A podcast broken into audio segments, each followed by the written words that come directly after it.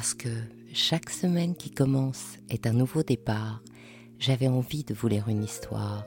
Alors je vous propose le bijou comme un bisou du dimanche soir.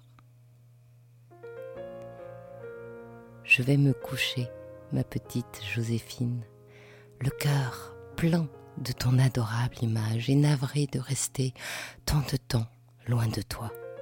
Mais j'espère que dans quelques jours, je serai plus heureux et que je pourrai à mon aise te donner des preuves de l'amour ardent que tu m'as inspiré.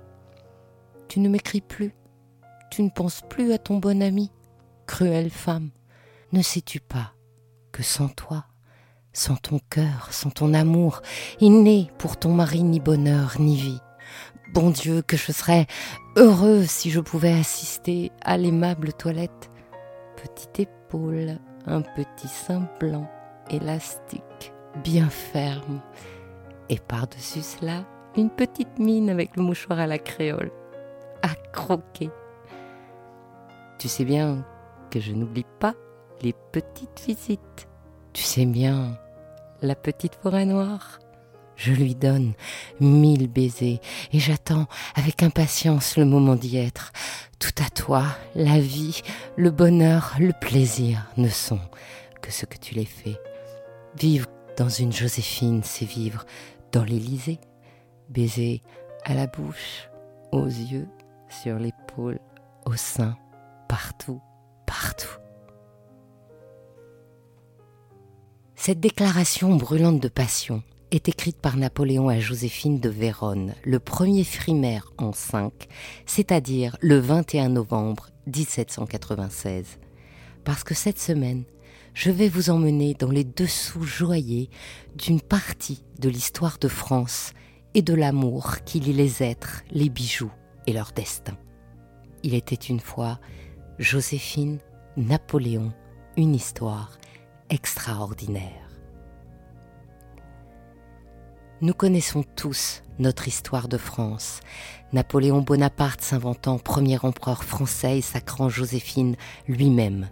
Son amour indéfectible pour elle, son ambition dévorante qui en créant l'Empire sauve la France de la terreur avant de l'emporter vers la ruine et de se faire symboliquement enterrer vivant à Sainte-Hélène.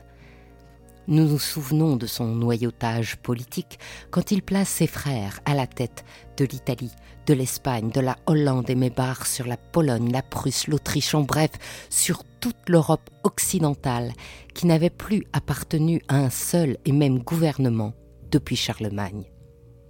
Le Code civil, l'administration avec ses préfets et ses départements, la Banque de France, le Conseil d'État ou encore les lycées sont les créations de cet homme incroyable qui existe encore aujourd'hui. Ce génie visionnaire en politique est aussi quelquefois rétrograde sur d'autres points, comme l'esclavage qu'il rétablira et la condition féminine, car malgré son amour pour Joséphine, il considère que la femme devait rester soumise à son mari. L'histoire étant capricieuse, ce sont les héritiers de Joséphine qui la perpétuent.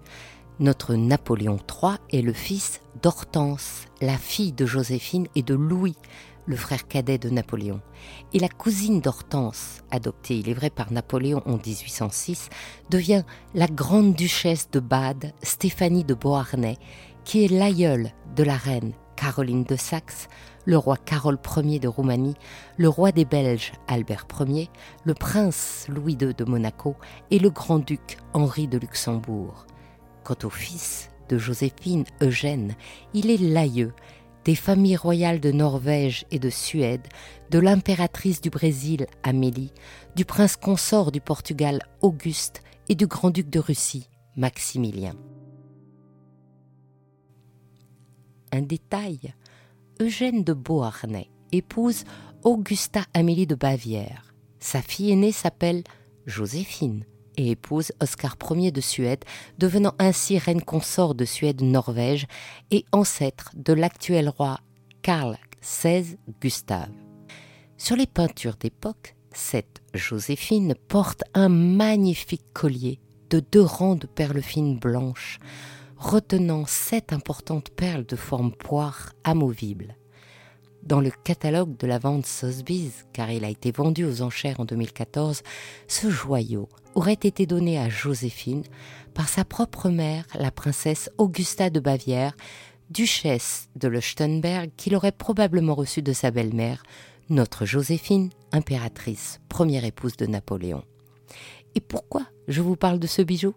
Parce que je l'ai vu en vrai place Vendôme, dans la maison Chaumet qui fêtait l'an passé son 240e anniversaire et qui cette année est la seule maison de joaillerie à célébrer le bicentenaire de Napoléon Ier en accueillant dans ses salons historiques une exposition exceptionnelle qui rassemble plus de 150 pièces de joaillerie, tableaux, objets d'art, lettres et documents d'art graphique.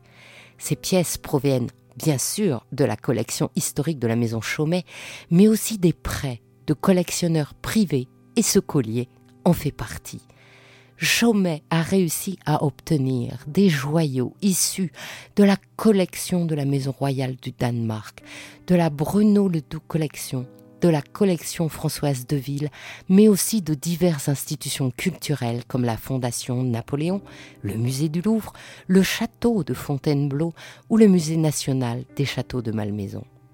Et c'est pourquoi, pour la première fois, ce collier de Joséphine, qu'on appelle collier Leuchtenberg, est réuni dans la même vitrine qu'une splendide paire de boucles d'oreilles de perles en poire que vous pourrez admirer au Louvre, rassemblant ainsi la parure initiale que portait l'impératrice. Elle a été réalisée par Nito, car la maison Chaumet a été fondée en 1780 par Marie-Étienne Nito, joaillier de Marie-Antoinette, avant de devenir en 1802 le joaillier attitré de Napoléon Ier et en 1804 joaillier de l'Empire. Nito passe la maison à son fils François Regnault, et puis la maison se transmettra entre chefs d'atelier de Jules Faussin à Jean-Valentin Morel, et puis Joseph Chaumet en 1885. La maison Chaumet restera dans la famille jusqu'à sa reprise par LVMH en 1999. Aussi dans cette exposition, l'histoire de la maison Chaumet est-elle intimement liée à celle de la France? Car c'est Nito qui dessine et sertit la couronne du sacre de Napoléon et les manches de son épée autour du célèbre diamant, le régent, et imagine aussi la tiare du pape VII que Napoléon lui a commandé comme cadeau pour l'éminent ecclésiaste qui a enfin accepté de bénir cette cérémonie ô combien symbolique. Napoléon veut conforter son pouvoir et le pape espère lui faire supprimer ces articles organiques par lesquels Napoléon veut détacher le pouvoir de l'Église et celui des États. C'était inconciliable et la suite le montrera bien. Mais la tiare est au musée du Vatican et les dessins de Nito sont bien dans le patrimoine de la maison Chaumet et visibles dans cette exposition. Marie-Joseph Rose de Tachère de la Pagerie, née le 23 juin 1763 en Martinique et arrive en France en 1779 pour épouser Alexandre de Beauharnais. Un mariage malheureux qui la nomme vicomtesse, lui donne deux enfants, une fortune fluctuante et finalement un veuvage, doublé d'un emprisonnement à la Bastille lors de la Révolution.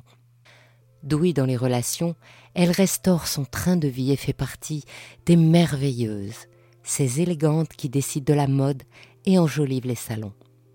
C'est Paul Barra qui la présente à Napoléon. En 1795, il est alors officier. Il tombe amoureux, la rebaptise Joséphine et l'épouse civilement en 1796 et il est déjà devenu général en chef de l'armée d'Italie.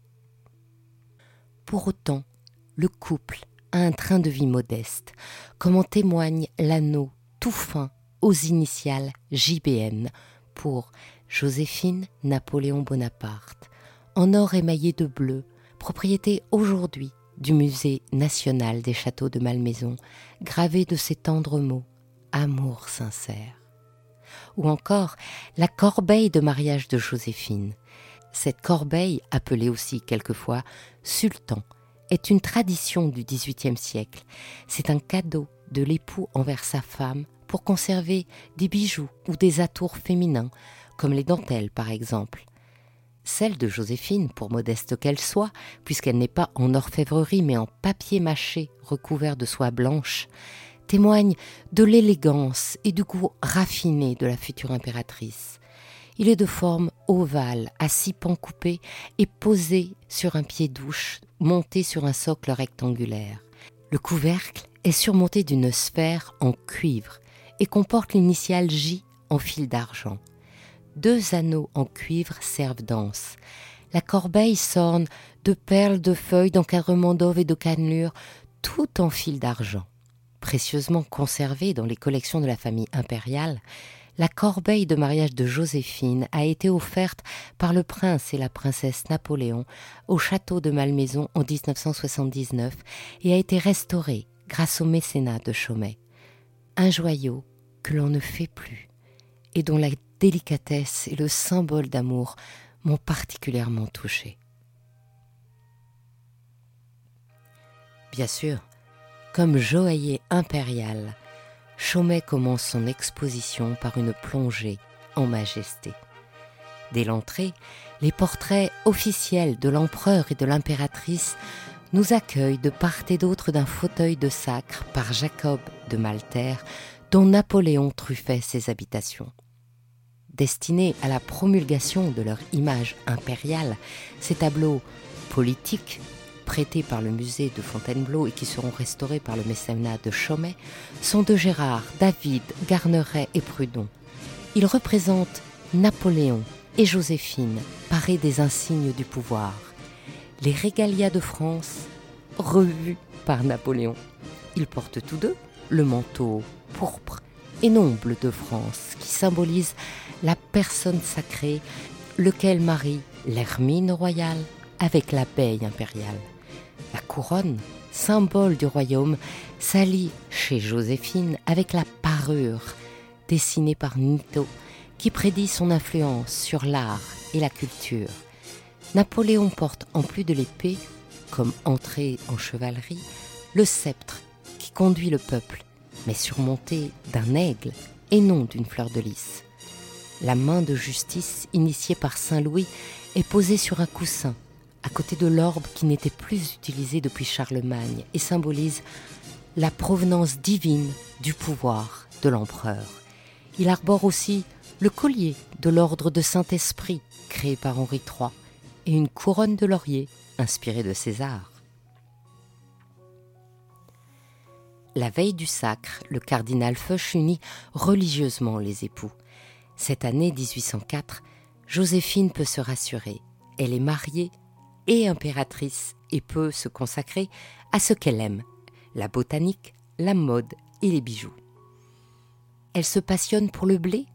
Nito lui crée un incroyable diadème de neuf épis de blé, de plus de 66 carats de diamants taille ancienne montés sur or jaune et argent et démontables, et qui à la fois lance une vogue et signe la virtuosité du joaillier. Elle aime les camées Nito lui crée des parures magnifiques en agate nicolo ou en malachite. À l'époque, la parure se compose du diadème, mais aussi d'une petite couronne posée sur le haut du crâne et d'un peigne qui s'accroche en arrière de la chevelure et bien sûr d'un collier, des boucles d'oreilles assorties et aussi de deux bracelets, car les bracelets se portaient strictement par paire. Elle est sentimentale. Nito lui crée les bracelets acrostiches au prénom de ses enfants. Vous vous souvenez dans l'épisode 10 de ce podcast, Le bijou comme un bisou, je vous avais raconté comment, en prenant la première lettre de chaque gemme, on pouvait décrypter le message secret du bijou, spécialité que la maison Chaumet remet en ce moment au goût du jour. Prêté par la maison royale du Danemark, j'ai pu voir ces bracelets acrostiches créés par Nito pour Joséphine. Quelle émotion L'exposition montre encore tant de beauté et il ne reste que quelques jours pour la découvrir alors que les visites affichent complet. Il ne reste qu'à espérer que la maison Chaumet nous fera le plaisir d'une prochaine exposition comme elle l'a si heureusement organisée ces dernières années. En attendant, avant de nous quitter, on le sait, c'est Joséphine qui s'efface pour donner au trône la chance d'avoir un héritier. Napoléon, s'il n'est plus l'amoureux brûlant des débuts, l'aime encore, au point de lui conserver son rang, son titre, son domaine de la malmaison et toutes ses collections.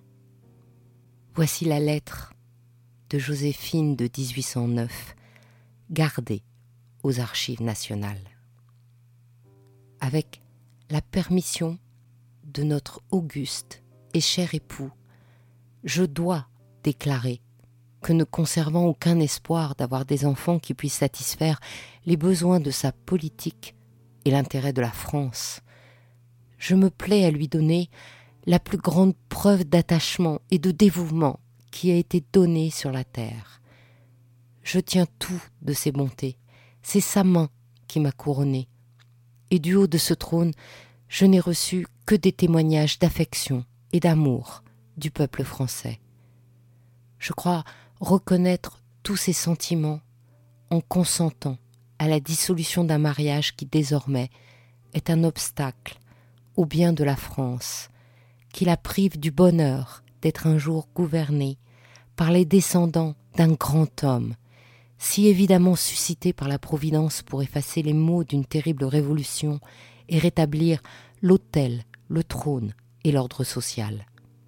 Mais la dissolution de mon mariage ne changera rien au sentiment de mon cœur. L'empereur aura toujours en moi sa meilleure amie. Je sais combien cet acte, commandé par la politique et par de si grands intérêts, a froissé son cœur. Mais l'un et l'autre, nous sommes glorieux du sacrifice que nous faisons au bien de la patrie.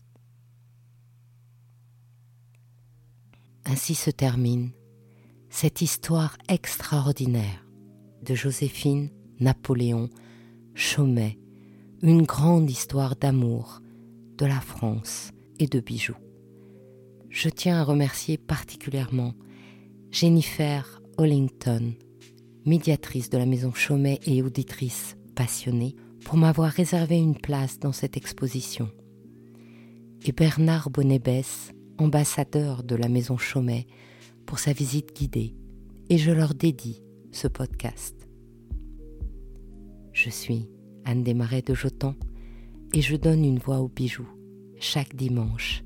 Et si vous aussi vous avez envie de faire parler vos bijoux et votre maison, je serai ravie de vous accompagner pour réaliser votre podcast joaillier. La semaine prochaine, je vous donne rendez-vous sur le podcast Brillante, le podcast des femmes de la joaillerie, où nous entendrons Adeline Monnier nous parler de ses bijoux de peau de sa marque Marbella. Le dimanche suivant, notre rendez-vous sera sur Il était une fois le bijou, le podcast thématique de la joaillerie, pour le cinquième épisode de la saison consacré aux joailliers du rap, où nous entendrons Big O, the nous parler de Los Angeles, de la joaillerie des rappeurs outre-Atlantique. Et puis ce sera les vacances. Et nous nous retrouverons le 3 septembre sur ce même podcast, Le bijou comme un bisou, pour une nouvelle histoire. Pour ne manquer aucun de nos rendez-vous du dimanche autour du bijou, abonnez-vous à chacun de ces trois podcasts. Il était une fois le bijou, le bijou comme un bisou et brillante sur votre plateforme d'écoute préférée et encouragez-moi en partageant l'épisode sur vos réseaux sociaux. Si vous êtes sur Apple Podcast ou sur YouTube, mettez de jolis commentaires. C'est ce qui permet de référencer les podcasts. À dimanche pour votre prochaine histoire de bijoux.